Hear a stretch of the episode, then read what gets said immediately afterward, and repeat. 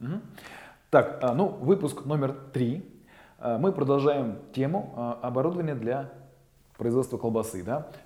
Какое оно должно быть? Э, Ну вот мы э, закончили на термокамере, ну, на коптильник, на термокамерах, но я не коснулся еще нескольких вопросов.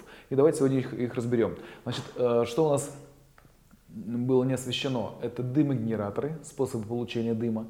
А, И это, э, а, еще момент, э, статическое копчение, электрическое копчение, да, под, копчение под напряжением, тоже сейчас мы с вами разберем. И э, дальше коснемся климатических камер для вяления колбас. Поехали. Значит, по поводу дымогенераторов. Э, Их существует, ну, по сути, ну, много вариантов. Ну, давайте так. Почему? Оксана, Да. Оксана появилась в кадре. Давай ты мне, как обычно, будешь задавать Да, вопросы, да. а я буду на них э, отвечать. Значит, что, что я знаю из дымогенераторов? Во-первых, это... А почему дымогенераторы, если климат-камеры продолжать нужно? Нет, подожди, мы сейчас к ним дойдем. Просто климат-камера это отдельная история. Мы еще продолжаем про термическую обработку, да, и про ароматизацию дымом. Ароматизация дыма может быть и в климатической камере, в том числе сырокопченые продукты. Это что же самое, да? Вот, поэтому эм, про дымогенераторы. Я буду говорить, а ты не задавай вопросы, если тебе будет что-то непонятно. А? Будешь блондинкой, дежурной. Да, я буду Ну. очень стараться, чтобы мне было непонятно. Ну, типа того. Э, Значит, дымо- дымогенератор. Ну, простейший вариант, это, конечно, ты когда жжешь дрова, и у тебя дым этот улетает куда-то, ну, вот как принцип наших дедовских коптилин, когда длинный-длинный дымоход, там метров 15, с одной стороны жгут просто дрова, а через этот дымоход дым проходит, вроде как э, что-то там из него конденсируется, и вот как, э, этот дымоход упирается в какую-то емкость с продуктом. Ну, такая история была, да, именно для холодного копчения. Ну, она и сейчас достаточно актуальна, но почему нет? Единственное, что, наверное, зимой сложновато, там больше конденсата и мало доходит дыма. Ну, ну, почему нет? Это самый примитивный способ, да? Дальше.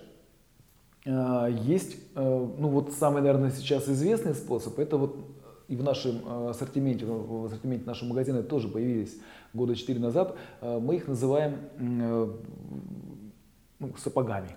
По-простому, как их называем. В общем, дымогенератор сапогового типа, тире дымо, э, эжекционные дымогенераторы, тире дымогенераторы э, Вентури, ну, на эффекте Вентури. Ну, принцип эжекции, когда из маленького сопла э, выходит поток воздуха, он подхватывает с собой большие массивы объема э, воздуха ну, в чуть большей трубе, да, и как раз э, тем самым обе- обеспечивается тяга и разбавление этого дыма, и, ну, и охлаждение его тоже самое.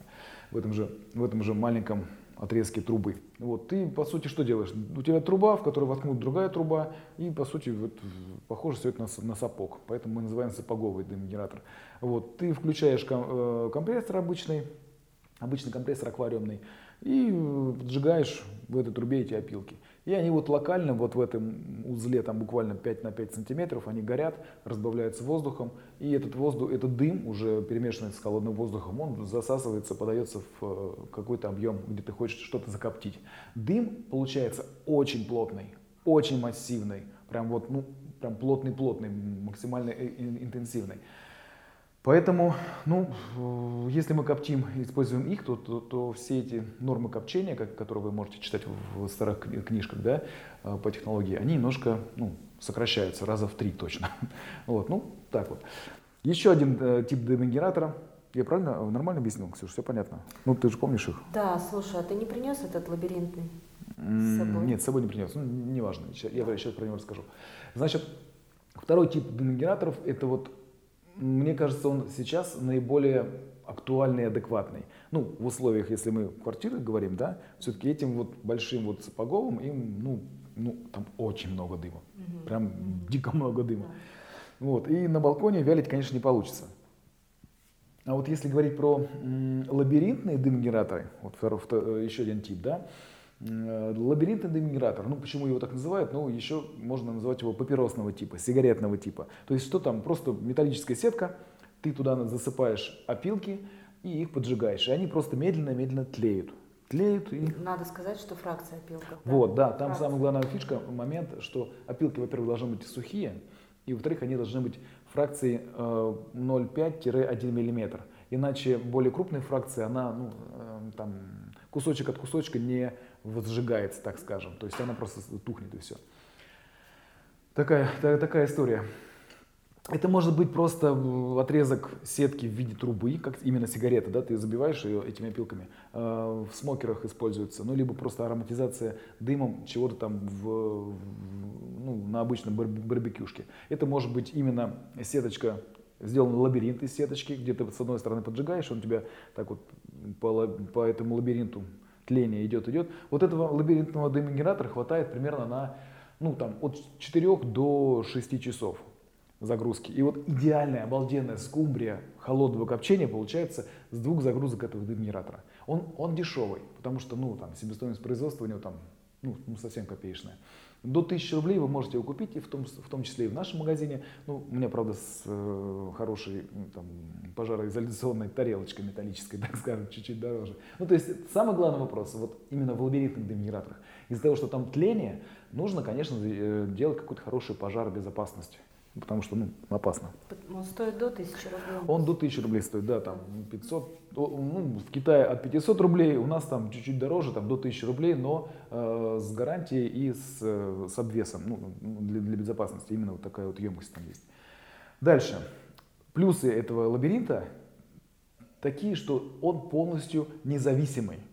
То есть ты его просто поджег где угодно, на природе, где, на шашлыках, что хочешь сделал, да, с ним. А, э, сделал какую-то коробку или емкость собрал, хоть из кирпичей, хоть из картона, какая разница. Повесил туда, ну, если, если это картонная коробка, например, на балконе в квартире, да, а, дыма там немного, он очень разряженный дым.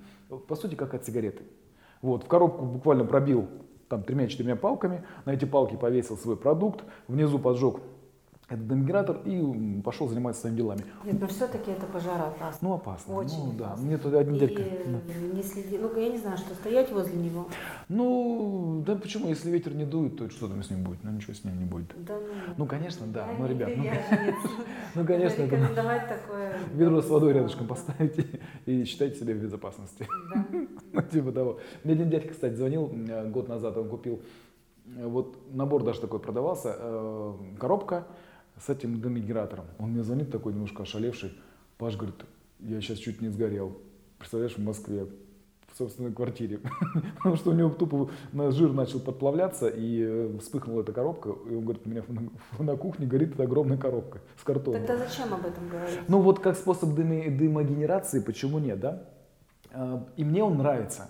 Мне он нравится, потому что ты можешь делать... Адреналин? Да нет, подожди. Ну, ты можешь же металлическую коробку взять. Ну, ту же ну, самую, где же я возьму металлическую коробку? Ну, ты же самую термокамеру нашу взяла и в ней, в ней полив. Потому что я сейчас думаю, что э, вот идеальный вариант, когда ты в закрытом объеме металлической коробки можешь это делать. Потому что лучше и ароматнее ты не можешь получить дыма. Потому что вот температура тления, она низкая. И ты получаешь самые такие высокие ароматические э, вещества. И мы еще начали... Ну, подожди, да. а не будет ли в металлической коробке как раз вот этого конденсирования? Вот, Нет, там вытяжка ну, должна быть какая-то, ну, в смысле, ну, вот должно выходить. Мы же говорили об этих ящиках, которые ну, крайне... А, это другая, сейчас тебе расскажу. Да, да, да, да, все, я хорошо спросила. Чуть позже. Сейчас я закончу да. про, про опилки. Про опилки еще не рассказал. Значит, опилки мелкой фракции, я их сейчас начал молоть вместе с... Ну, мы получаем немецкие опилки хорошего, ну, одни из, наверное, самые лучшие э, в мире именно по качеству. Они супер дорогие, но что делать, качество стоит дорого. И я их перемалываю э, еще дополнительно у себя на производстве вместе с можжевельником и э, орегано. Орегано? Нет, вру, не орегано. Душицы, по-моему. В общем, рецепт э, французский, 300-летней давности, нашел и его воспроизвел. Дым обалденный, дым просто, можжевельничек, душ, душится, по-моему. Я ну, сейчас посмотрю. Ну, посмотришь, конечно. Я же это не делала, ты делал. Ну, да, я все забываю практически. Все, что сделал, я уже забыл. Он записывает возраст. Тимьян. Извиняюсь, да, я вспомнил. Тимьян, ребят. Э, можжевельник с тимьяном и чуть-чуть, чуть-чуть сахара, но я вам этого не говорил. Ну, чуть-чуть для того, для колера, желтого, классного этого колера. Он, ну, это не мой рецепт, это французский рецепт. А, дым обалденный. Самое главное, фракция. И ты ее поджег, он тебя не тухнет, ну, часов 6 точно. Вот делаю все в качестве и во фракции этой щепы. Сейчас отечественные производители начали на меня выходить, предлагать. Я, честно, ну, пока не связываюсь. Ну, может быть, там раза в три будет дешевле, но я пока что-то побаиваюсь. Что происходит в нормальной щепе? Вернее, что должно происходить в нормальной щепе? Щепа должна быть окоренная, она должна быть пропаренная, чтобы и должна быть высушенная. То есть там, ну, там около нулевой влажности, да? Ну, ну, а как еще? Э, для чего? Для того, чтобы у тебя плесень не росла. Потому что в полиэтиленовой упаковке ее упаковываем, да, и там ничего не должно вырасти. Если мы упаковываем какую-то бумажную упаковку, да, там проницаемую, и говорим, что это, это щепа с э, влажностью окружающей среды, ну, мне кажется, хуже не придумаешь, потому что ну, в воздухе влажность там 50-70% после дождя, да, после дождя под 100%, там 80-90 будет. И щепа набирает эту влагу, ты ее поджигаешь, и эта влага у тебя оказывается в продукте. Ну, зачем тебе это нужно? Это просто конденсат и смола, и все будет на продукте. Вот, поэтому щепа должна быть подготовленная. Да, вот э, бук, можжевельник, тимьян, тимьян. тростниковый сахар. Ну, вот о чем я говорю. Угадал. Ну, почему угадал? Я же собирал сам. Дня два на этой мельнице ну, провел. Много же было вариантов, поэтому. А, да, дальше, смотрите. По поводу как раз нагревания, еще один тип копчения, так называемого дым, дымогенерации. Это когда ты берешь железный ящик, там нас, на дно насыпаешь каких-то опилок. Залив... сразу каких-то? Допустим, вот эти взять э, качественные. Неважно. Ты их должен смочить водой, чтобы у тебя не вспыхнули. Ну, ты их смочишь водой, чтобы, ну, по рекомендациям. Там такие еще решеточки есть в комплекте. Ты кладешь продукт на, это, на, это, на эту решеточку, задвигаешь, закрываешь герметично крышкой. А у кого-то есть еще гидрозатвор, ну, чтобы не воняло. И там из гидрозатвора такая трубочка куда-то идет якобы, куда-то в вентиляцию. И ставишь на огонь. И ставишь на огонь, понимаете? Какая температура, никто не знает, какая там тление, да? Ну, возможно, там от 300 до 500. Максимальное количество онкологических веществ, ну, так скажем, ну, в общем, продукты пиролиза, да, неполного сгорания дыма, осаждается на вашем продукте. И вот вы должны себя заставлять есть его, дать ему отдохнуть, чтобы там ну, не такая горечь и кислятина была, да, и э, у себя убеждать, что это вкусно. Это невкусно и это не полезно. Абсолютно это не полезно. Это, я ну, считаю... Давай мы объясним, почему не полезно. Вот ты говорил только что про один ящик, и вот ты говоришь теперь про другой. Да, смотрите, хорошо, да, поясню. Очень грамотно ты меня подвела к этому вопросу, слушай. Блондинка дежурная. Смотрите, значит, э, что ты делаешь во время термообработки? Ну, там, горячего копчения в кавычках, я, правда, не знаю, что такое на самом деле, и холодного копчения. Эм, ты должен сначала обсушить продукт обсушить продукт. Поэтому у нас начинается все с обсушки. Ну, сначала даже с отепления, а потом с обсушки. Но мы говорим про обсушку. Для чего обсушка? Для того, чтобы тебе не подавать дым на влажную поверхность, чтобы у тебя поверхность была сухой. Лаковая корочка такая блестящая, красненькая поверхность у колбасы возникает при, при хорошей обсушке. И вот сквозь эту корочку подсыхания проникает самая легкая фракция дыма, самая, ну, можно сказать, безопасная. То есть самые тяжелые фракции улетают вместе с дымом. Нам от дыма нужно только процентов, ну, 10, наверное, максимум. То есть вот все должно вылетать вместе с обсушенным продуктом. Почти все количество дыма должно улетать. И только самая легкая фракция за 25 минут копчения, подачи дыма, уже на, на этапе обжарки, попадает в продукт. Вот так нужно. А вот все, что вы закрыли, если вы не обсушили продукт, ну вот в этом железном ящике, как ты обсушишь? А если обсушили, ну вот просто на воздухе дома взяла, повесила, повесила там сколько, полчаса, час, корочка какая-то все-таки образовалась, все-таки, ну воздух циркулирует. И положила ну, вот, вот в тот же самый ящик. Ну да, только у То тебя... есть проблема в том, что именно на огонь ставишь, и непонятно, что там, да, какая температура. Ну, если разложить по полочкам, смотри, у тебя колбаса холодная, ну, комнатная температура, 25 5 градусов, да? Да, да. Ну, а, ну, с корочкой, она уже повисела, Ну, неважно, да, с корочкой, да, да повисела, и ладно, пускай повисела. А, но у тебя, ты ставишь на огонь а, металлический ящик, в котором написано, насыпаны мокрые опилки. А почему мокрые? Ну, чтобы они не вспыхнули сразу, понимаешь, их мочат. Ну, в любом случае, там а есть какая-то остаточная... А в демогенераторе почему? А в лабиринтном демогенераторе у меня э, выделяется на объем ящика, там на пол куба, например, этот маленький демоген. И концентрация дыма очень маленькая. А, то есть суть в том, что суть... это происходит очень медленно. Очень медленно, и он почти весь, ну, улетучивается. Температура, и температура не растет, она вообще никакая. Ну, дым, А, этот это дымогенератор, да. ну да, он просто тлеет и тлеет. То есть м, количество этого тлеющего огня, ну там, ну да, тлеющего огня, э, оно минимально. И этот объем э, вашего коптильни при случае, при использовании лабиринтного дымогенератора, он, он не способен нагреть, ну максимум там 1 градус от окружающей среды. Ну что там, ну мелочи. А вот в случае, если ты ящик, в ящике запираешь продукт, ты э, нагреваешь эти опилки, они начинают тлеть только от 280 градусов, если не ошибаюсь. Поправите, если если что. мокрые, да, я думаю. Ну, 280. У тебя автоматически колбаса-то, ну, продукт холодный, 25 градусов, Да. а тут 280. Да. Автоматически пар на нем, на нем конде- конденсируется, и автоматически все, вся вот гадость, все э, бензопирены, канцерогены, все ты конденсируешь на этом продукте. Потом ты, ну, ты можешь, конечно, в тряпочку завернуть, как там советуют, ну, чтобы там не, не слишком. Ну, вы сами понимаете, ну, Я уяснила одну вещь. Да. Если у тебя уже есть такой ящик, да. ты можешь купить. Посадите в нем цветы.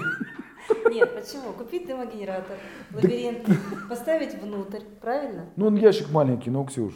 Ну что, ну там же помещается колбаса? Ну, в смысле, Да, ну, ну как? клеточка. Да, блин, ну соберите, ну, фольги Ну, этот то есть что, ящик. надо этот ящик выбросить, он Вот. же железный, вечный, можно его использовать. С лабиринтом Цветочки посади. Ксюша, цветочки. Ну почему? Крышка не до конца закрывается. Для, для кота лоток э, отличный. Ну, мне кажется, ну, куда вам его? Ну, смешная история. Я, конечно, издеваюсь, но а что делать? Ну, ну нельзя себя за- заставлять это есть. Не- запретите себе это. Ну, мое такое мнение, ну как можно себя же травить? Ну, себя же любимого. Хочу спросить, почему ты стал в последнее время говорить, что ты не знаешь, что такое горячее копчение? Поясню, хорошо. Вот люди горячим копчением и коптильнями называют... О, кстати, сейчас еще расскажу про электростатику. Э, м, Ну, Ты вот- уже про нее рассказывал Нет. в прошлом выпуске. Нет, про статику я не рассказывал, по-моему. Ну, если что, еще раз послушайте. Значит, на- м, еще раз, что ты меня спросила по поводу... Почему ты не знаешь, что такое горячее А, почему не знаешь, что такое горячее копчение? Потому что копчением я называю только процесс подачи ароматизации дымом, ароматизации дымом. А Если мы э, и копчение, то есть именно ароматизация дымом, длится всего лишь 25-40 минут. Но до, это, это серединка процесса, но до этого про- копчения ты должен обсушить продукт, а после этого копчения ты должен сварить продукт. А если ты доводишь до готовности в дыму этот продукт, то он тебе получается перекопченным, ну автоматически. Мы д- д- д- должны довести до готовности продукт, нагрев его до 70 градусов внутри, ну там 69-72. М? Вот сколько нужно греть продукт с дымом, чтобы довести, например, вот колбасу там 50 калибра до готовности? Ну, где-то около двух часов. Ну, при 80 даже Но градусах. это уже не полезно, да. Ну, в общем, ты хочешь сказать, что горячее копчение это всего лишь маленький этап. Вот, Правильно? Ты уже говорил об этом. Да, люди на, почему-то вот маленький серединочку процесса вырвали из всего процесса и, и назвали этим словом Из всего процесса термообработки. термообработки, да, Да, ну, варки. вот, да, варки.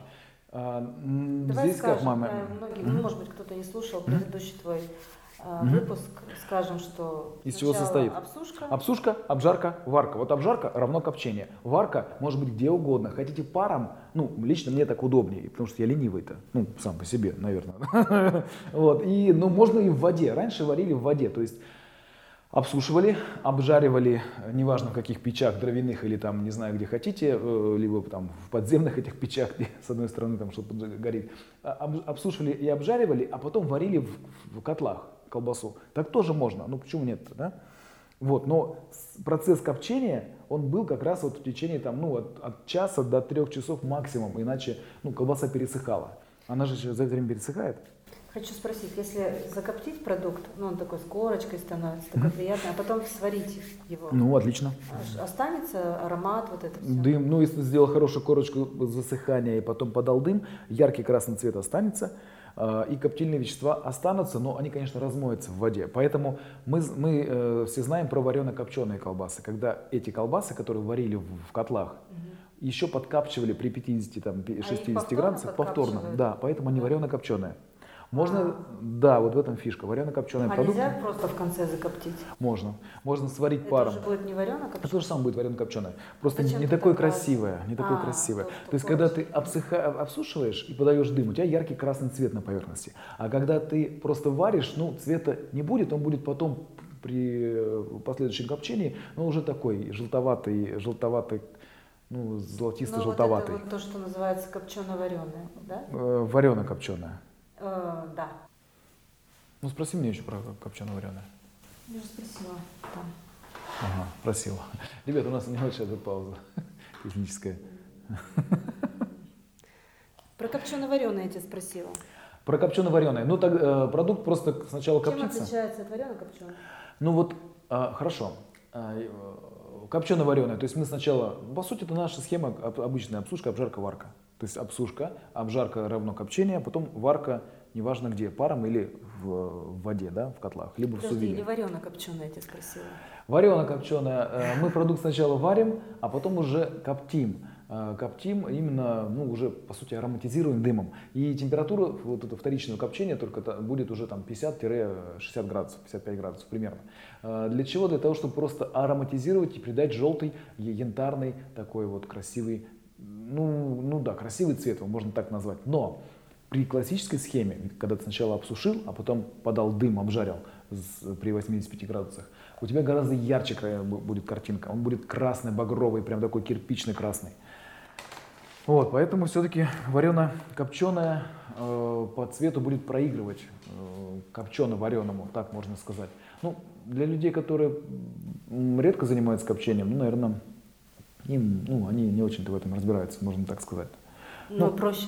как? Ну, проще как? Ну, проще, проще откоптил, кинул в котел и сварил. Ну, проще. А потом, ну, надо тебе дымку подать. Ну, поддай дымку. То есть готовый продукт ты ароматизируешь. Ну, так, наверное, проще. Так проще делать кур э, варено-копченых, варен... нет, варено-копченых, правильно.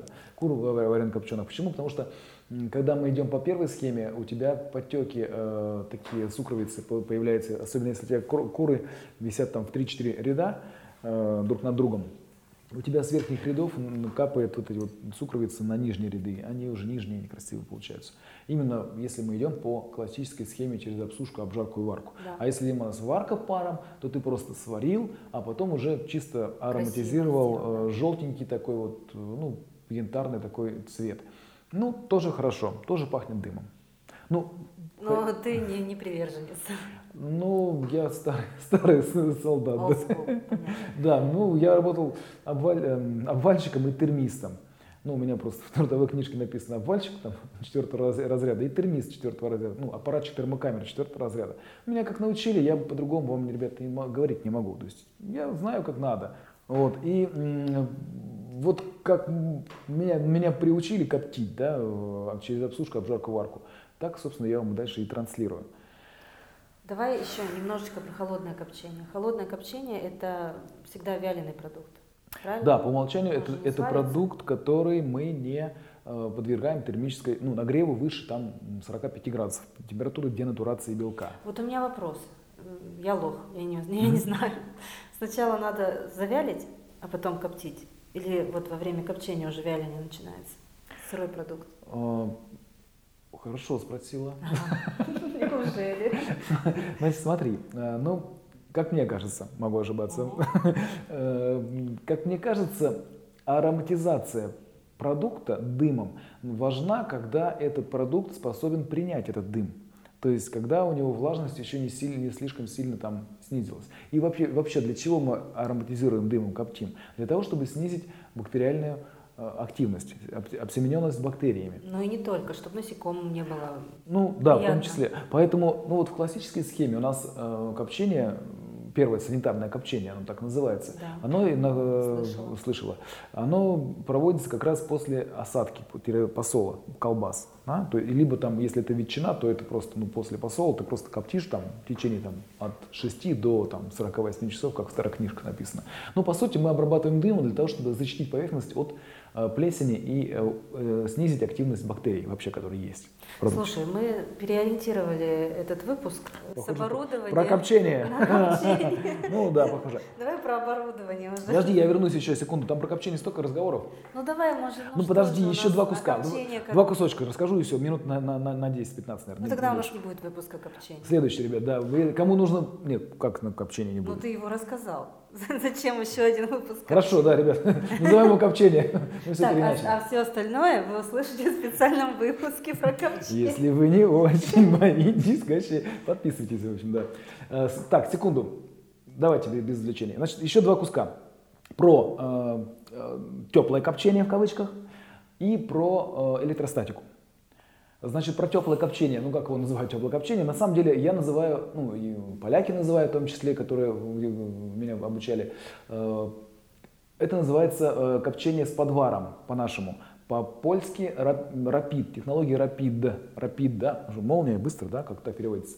Вот, э, в чем там нюанс? Значит, ты при, при копчении нагреваешь продукт сырокопченый, ну именно вяленый продукт, нагреваешь его при 50-52 градусов до 45 внутри. Именно 45 внутри. Для чего? Для того, чтобы в течение там, нескольких часов, там, ну, 2 часа дается на выдержку обычно, именно для продуктов из птицы. Эта фишечка такая, для того, чтобы убить сальмонеллу. При 45 она в течение двух часов, ну, в большей своих, э, ну, чаще всего она умирает, так, так можно сказать, там, под 90 там, чем-то процентов у нее инактивация происходит. Именно выдержка при 45 внутри. Вот, поэтому что происходит с продуктом? Ты его коптишь, и ты его немножко подвариваешь. Часть белка, белков э, мышечных, они подвариваются, так как у нас mm-hmm. температура, как называется, варка? Температура сворачивания Денатурации, белка. да. Денатурация белка, она примерно начинается от 42.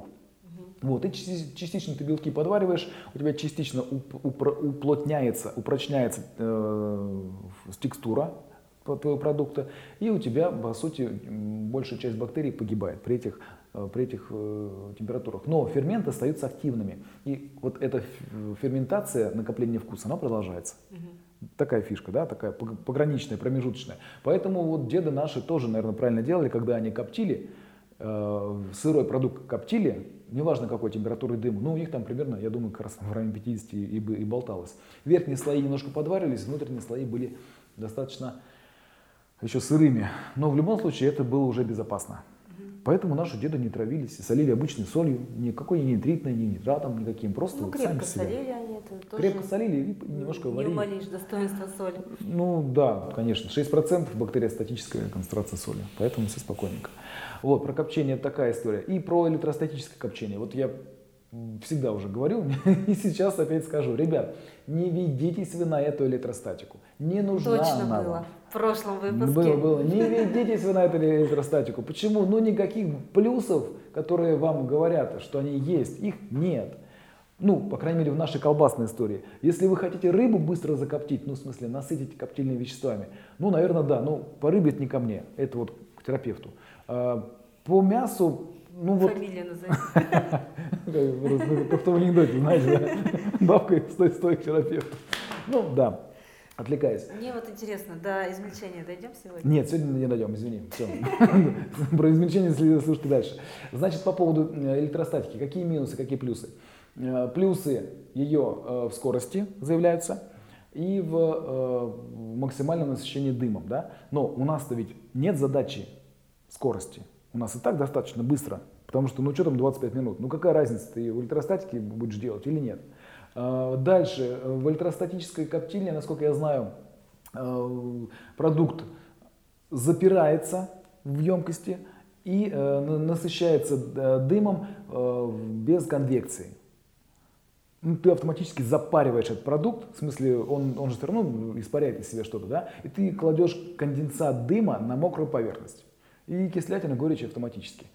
Ну, то есть никакого, никакой экономии времени у тебя нет, но у тебя есть понижение э, потребительских свойств продукта. Ну, то есть, ну, ты не хочешь, ну, мне не хочется есть кислятина, горечь серый цвет. Ну, зачем это мне нужно?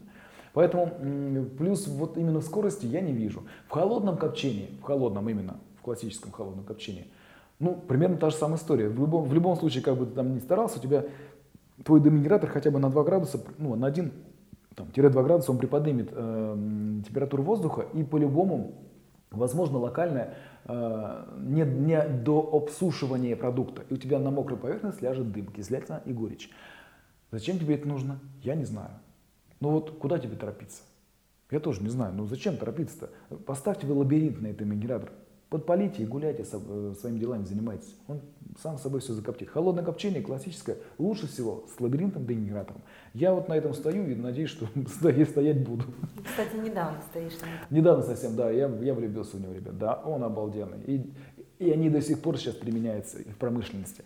Почему электростатики нет в промышленности, я вам так скажу. Вот если бы хоть один, хоть один плюс, хоть одна копеечка могла бы э, проголосовать копеечкой за электро, электростатику, это было бы уже лет 40 назад ну, в промышленности. Но в промышленности этого до сих пор нет. И, и не будет, потому что ни одного плюса в нем, в электростатическом копчении, нет. Как бы вас там не убеждали, вы должны варить паром, доводить до готовности паром, а не дымом. Поэтому, ну какие плюсы? Ноль. Но зато они хорошо продаются, наверное, у кого-то. Это я сейчас возьму, кто-то подумает, что я там рекламирую свои термокамеры. Нет, ребят, нифига. Я могу вам и надеюсь расскажу, как сделать э, коптильню из досок, из бревен, из чего хотите, но это будет классический способ. Рассказывал, да, я не помню уже. Это будет нормальная классическая ну, история. Было а, ну ролик, да, да, да, да, да, там просто из вагонки можно собрать, там за, за совсем смешные. Да я очень много информации в интернете даже. Ну, наверное. Сейчас... Самое главное, что должно быть у вас, перебью тебя, самое главное, что должно быть у вас в коптильне, в кавычках, конвекция и пар. А вот чем вы достигнете получения дыма, да вообще плевать. Какая разница, хоть газеты жгите, вам просто ароматизируют. Ну, конечно, я смеюсь с газету. ну, ну Давай мы уже оставим эту тему, которая так тебя возбуждает. возбуждает. Давай к измельчению, что ли, я не Нет, знаю, что там у тебя? Подожди, у нас еще климат-камера сегодня заявлена, так что тормози. А, кстати, ты должен был с этого начать. То есть, как ну, бы, мы к этому переезжаем. А теперь к началу, да? Так, сколько времени прошло, ребят? То, то был пролог, пролог. Сейчас Нет. уже, походу, эпилог по времени. Смотрите, да, на сегодня, я думаю, мы скоро закончим. Э, просто видите, какая история. Когда задают вопросы, гораздо, наверное, емче отвечаешь. Наверное, так, нет? Это ты мне сейчас с условной, бл... с условной блондинкой. Я никогда не была блондинкой. Ну, собственно, поэтому мы вместе. Ну, в принципе, есть еще возможность, да. Смотрите, значит, по поводу климатических камер. Как ее сделать? А, я уже говорил, смотрите на нашем форуме. Вы, конечно, там заблудитесь, я вас туда и посылаю за этим. Ну, смотрите, значит, что вы должны обеспечить? А, конвекцию воздуха, влажного воздуха. Вы должны обеспечить Э, в нужное время, вернее так, автоматическое поддержание влажности на уровне 75-85%. Да, 75-85%. Почему так? Потому что ну вот по-другому никак. Если вы в обычный холодильник повесите вашу колбасу там, или кусок мяса, то, скорее всего, у вас получится закал. Что, что такое закал? Это пересыхание внешней вот этой корочки, да, возникает корочка на продукте. И все, влага внутри запечатывается, и у тебя ничего уже не получается. Зеленеет внутри все, дырки появляются, в этих дырках плесень зеленая вырастает, и продукт на выброс, по сути. Вот, чтобы этого не было, вы должны обеспечить влажность на уровне не ниже, чем 70 э, 8-85. Раньше я говорил 75, но сейчас нет. По поводу климатической камеры. Э, вы должны обеспечить конвекцию движения воздуха. Почему? Потому что продукт э, влажный э, висит или лежит, неважно. Из него выделяется влага. Куда ей деваться? Она, естественно, если воздух не двигается, то она э, покрывает ну, таким область, паровым, скажем так, паровой рубашкой облак, такой, область переувлажненного воздуха, миллиметра два буквально, миллиметра вокруг каждого мокрого предмета возникает. Если воздух стоит, стоячий воздух, да, не двигается. Э, вот эта паровая рубашка, э, вот в миллиметр два толщины там автоматически влажность под 100%. И автоматически у тебя плесень вырастает. Она же любит эти условия. Там влажность выше 90, плесень автоматом растет. Какая это будет плесень? Ну, скорее всего, если она будет белого цвета, вы себя будете убеждать, что она полезная. Но я так не думаю. Поэтому, если вы специально плесень не сажаете, хорошие благородные штаммы, которые ну, действительно безопасно проверены уже людьми до вас, то ждать появления красивой, дикой, благородной плесени, ну, мне кажется, глупо. Ну, потому что количество микотоксинов, токсинов, выделяемых плесневыми грибами, ну, оно гораздо больше, чем та польза, которую вы можете, ну, вернее, тот вред от, этого, от, этого, от этих микотоксинов гораздо больше, чем та польза, которую вы получите от этого куска мяса, который решили завялить. Потому что, ну, насколько я знаю, микотоксины до сих пор сильно так еще не изучались, только изучались э, токсины грибка пшеницы спорыньи, да, знаете, в 60-х годах, откуда ЛСД начали э, вырабатывать, производить, продуцировать, из э, спорыньи, спорынья. грибок, который размножается на, ну, плесневый грибок зерна. Э, под эту историю подвели еще вот эти вот бунты в Европе в средних веках, потому что ну, там зерно просто плохо хранилось, и по ходу, ну, по ходу вот эти вот революции и восстания были просто потому, что люди свихивались чуток. Ну, из-за из ЛСД, который вырабатывал эту вот красивая история в виде грибка. Поэтому грибная э, вот эта тема, мне кажется, она нам совсем далека. Не надо, не надо к ней подходить близко, к плесени я имею в виду. Поэтому заставьте воздух двигаться, заставьте э, этот продукт отдавать влагу, и тогда у вас вяление пойдет ровненько-ровненько по вашей, по, по вашей скорости. Скорость вяления должна быть 0,5-1% в сутки. 0,5-1, то есть вдвое суток 1% да, веса. Поэтому через 30-60 ну, дней ты получаешь хороший вяленый продукт. Это нормально. Вообще ведь э, вяление сколько там максимально длится не хамоны? ограничивается. Сколько они висят? Ну, бывают двухлетние, трехлетние Да, там да, хамоны. Ну, А ты про плесень я пропустила. Ты про какую плесень? я про плесень Про вообще зелёную? рассказал, про зеленую, про черную, про, А, про, про беленькая? любую. И про беленькую тоже, я уже рассказал, ты э, ходила. Да. Да, ребят, повторюсь, с плесенью не надо связываться. Это, конечно, мое личное предвзятое мнение. Вы мо- Тем не скажете, менее, она у нас продается, и многие, вот если ты многие ее, очень ее любят. если ты ее, э, если Культивируют, холят, ты лелеют. ее н- специально не подсадил, те штаммы, которые проверены, что там нет токсинов, они не выра- не вырабатывают токсинов. Ведь грибы же бывают, шампиньоны бывают белые, а бывают и бледные поганки. Это те же самые грибы, по сути, с, разным, с разными свойствами. Э, Спрошу, вот как, вот допустим, я по- подсадила себе в климат-камеру эту плесень белую, а она, ну там завязалась у нее война с зеленой, и ты видишь, что зеленая побеждает. Мгм. Если подселить еще белую, она ее победит? Не факт. Они мутируют. И белые тоже мутируют. Поэтому ты должен культивировать ее постоянно. А как культивировать? Постоянно обрабатывать продукт э, свежими штаммами, ну, то есть свежей Ну, закваской я и плесени. говорю еще раз, под- подсаживать, М, да, подсаживать, да. подсаживать. Э, Слушай, ну про плесень, наверное, отдельная история. Мы будем про Да. м, способы борьбы, это, наверное, отдельно. И про вяление все-таки я сейчас забежал в сторону вяления, но это, наверное, отдельная история будет про Ну, вяление. конечно, надо рассказать, в принципе, про Вот, про климат-камеру было. Зачем двигать воздух, я вам рассказал, да, то есть ты должен заставить воздух двигаться. И зачем ты должен обеспечить э, влажность, движение воздуха и температура. Температура, как мне кажется, не выше 10, ну 12. Для плесени, конечно, 15, но там такая история, что при 15 градусах у тебя будет постоянно скакать э, влажность туда-сюда. Э, 8-10 нормальная температура для вяления. Чем ниже, тем, тем безопаснее. Я за безопасность. Обоими руками. Да, потому что, конечно. ну, зачем вам эти истории, когда там... Ну, просто в книжках написано, там, вялить при 12-15 градусах тепла. Да, конечно, да, конечно, ребят. Только что получится, да кто его знает, что получится. У кого-то получается, у кого-то не очень. Если ты готов и способен э, обеспечить нужные параметры, чистоты, санитарии и влажности и температуры, четкие параметры, не какие там, где покажет твой гигрометр, который врет, через два месяца он начинает врать, всегда почти. А почему? Они деградируют. Именно вот эти вот электронные термометры, там же такая вот спиралечка, между которыми замеряется сопротивление. Вот, они... Ну, может, по старинке такой старый? Вот, Механический? да, вот У нас, их, кстати, их нет в продаже. не знаю, вид, Ты как ты их? вид 2, если будете искать, вид 2. Старый советский, два градусника, один мокрый, другой сухой. И вот по разнице, по табличке ты выяс- выясняешь, Ну какая да. реальная влажность. Это да, это адекватность, это хорошо. Некоторые даже автоматизируют, вешают этот вид 2 и напротив него веб-камеру. Онлайн тебе показания в камере. Ну а что, почему нет? Так, давайте, да, про климат-камеры и холодильники, которые для них подходят. Да? Э, Значит, э, какие холодильники, э, вернее так, из каких холодильников мы можем сделать климат-камеру? Из любых холодильников, в которых вентиля... есть регулируемая скорость потока воздуха. Ли- Либо ты можешь организовать этот воздух там, движение этого воздуха, либо ты э, можешь э, ограничить вертушку. Ну, в общем, по простыми словами, любую холодильнику витрину берете, бэушные, Почему витрину? Можно не витрину. не витрину, любой холодильник, где есть Дома вентилятор. старый. А если нет вентилятора? Хорошо, взял э, старый, поставил туда вентилятор. Ну, движение ну, воздуха. Это делают многие, да. Да, Э, это, скорее всего, все-таки должен быть компрессорный холодильник.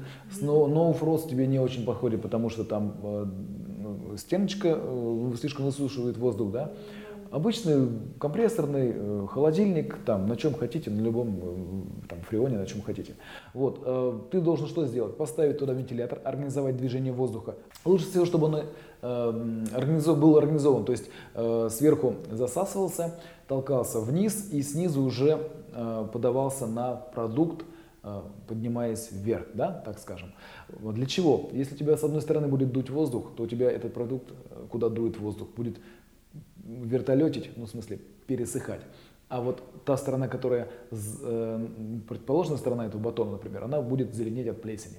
Поэтому организуйте вы движение воздуха э, вдоль батона. Либо они будут лежа лежать, и воздух тогда вдоль батона будет двигаться, либо они будут висеть, и воздух тогда снизу вверх должен подниматься. Вот такая история.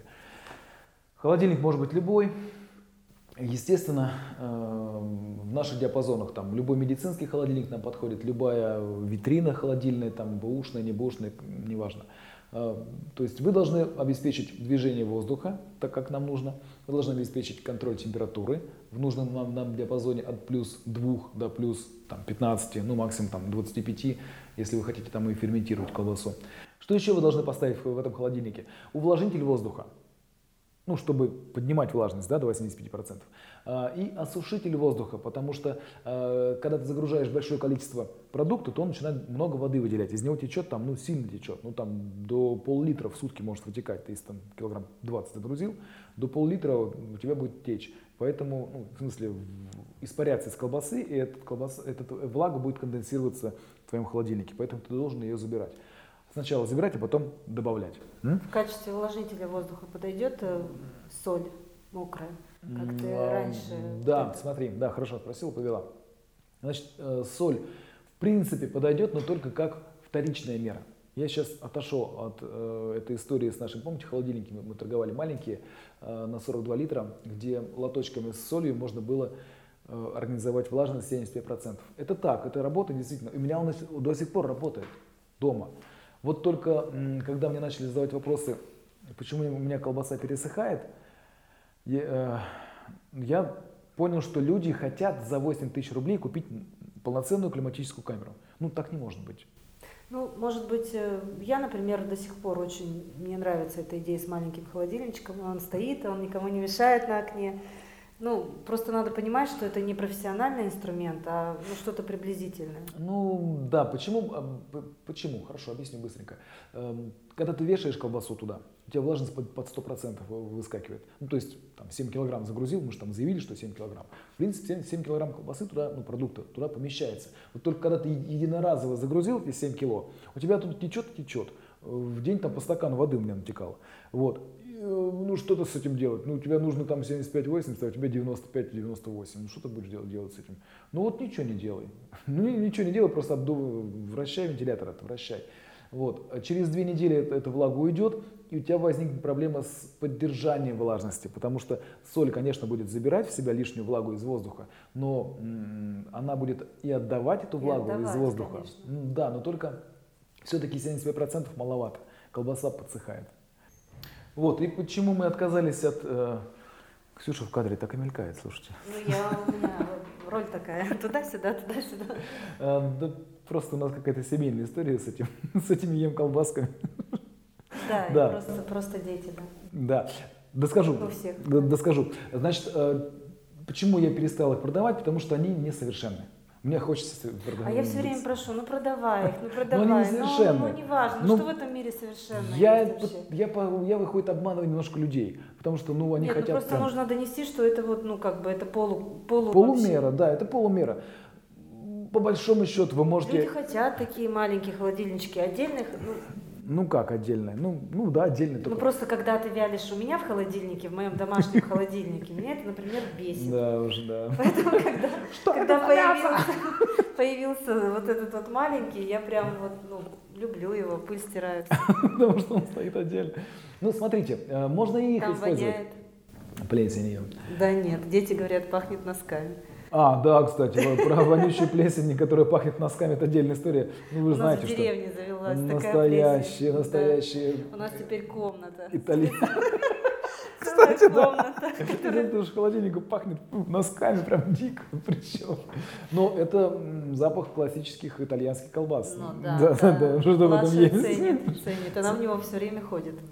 Подкармливается. Ладно, ребят, значит, по поводу организации потоков воздуха рассказал в климат-камере.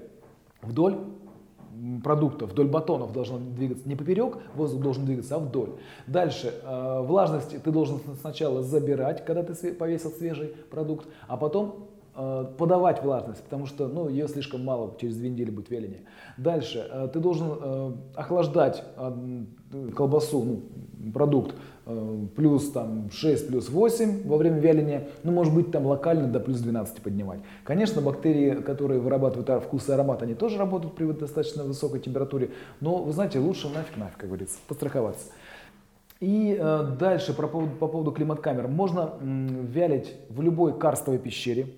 Это правда. Это у всех, у всех просто под боком. Ну, вдруг вы живете в Балаклаве на базе подводных лодок, у вас там автоматически 12 градусов и 75% влажности. Ну да, это истории же приморские. Вот эти все крестьянские примитивные истории по вялению окороков, это все приморские истории. То есть э, когда там эти пещеры и морской воздух, и много морской соли, и автоматически влажность сама собой появляется там 75%, 75-80%. Автоматически температура в этих пещерах там плюс 12 максимум все там хорошо. Только в доме, в квартире, как ты это сделаешь? Ну, геморроиться пару ты будешь и все, бегать мне заниматься. Еще момент. Не, давайте это отложим на потом. Вяление, дробное вяление с помощью вакуумных пакетов. Это обязательно потом. Все. Все-таки, давай про то, что вы сейчас там все-таки решили сделать климат-камеру. Угу. И я задавала вам вопрос. А, а да. нельзя ли сделать малышку, климат-камеру для квартир? Ну, потому что не у всех квартиры от 100 метров и выше. У нас, как у нас, например, вернее, у нас ее нет, такой квартиры. Вот ты заговорилась, она, она палится. Смотрите, ребят, значит, палится, по, ну что, что? Смотрите, э, по поводу климат-камер. Мы сейчас начали производить, вернее так, начали разрабатывать климат-камеру. Ну, э, термокамеру мы разрабатывали два года. Ну, ну, я говорю мы, но я подразумеваю не только себя, а еще компанию с кем мы сотрудничаем и э, чьего производства сейчас эти э, термокамеры. Вот. Мы их запустили и климат-камеры в разработку, потому что, в принципе, одни и те же. Конвекции организовать и все остальное. Но когда это будет, я думаю, что через годик примерно, потому что там ну, много... Ну, это будет объем большого Это будет холодильника. обычный холодильник, ну, это будет хороший, качественный холодильник, двухметровый, на 500 литров, который будет весь в нержавейке, он будет, э, ну, санитария будет на уровне в нем, э, и там все будет автоматически организовано, ну, как в нашей термокамере. Вот. Сколько Сколько он будет стоить, я даже сейчас не знаю, даже не спрашивайте, но сам холодильник стоит там порядка там, около 30 тысяч я закупил. И все-таки мой вопрос, почему, почему это не нельзя? может быть в маленьком объеме? Да, потому что любая доделка, э, ну, ручная вот доделка маленьких, маленьких холодильников да. автоматически выливается в плюс 20 тысяч рублей. Потому что, ну, ну, это железо, это э, руки, это сборка, ну, и это коммерческая какая-то составляющая, ну, то есть ради чего чем ну, этим заниматься. То есть вы считаете, что это не будет не, нецелесообразно. Ну, за 20 там, ну, за 30 тысяч э, маленький да холодильник даже никто не купит. говорили про 40. Ну, может быть и 40. Ну, ну просто посмотрели и, и поняли, что 35 не надо. 35 вот 40. Тот же самый обвес проще повесить на, на больше литраж. И людям это будет, ну, более понятно, потому, ну, то есть ты можешь делать там хотя бы там 20 да, килограмм колбасы, да, сразу там 30 килограмм колбасы, ну не 5-7 и за 50 тысяч там, да, ну те же самые, 30, 40, 50, неважно. Вот, поэтому такая история. Как сделать климат-камеру? Еще раз вам скажу, можно сделать вообще на коленке.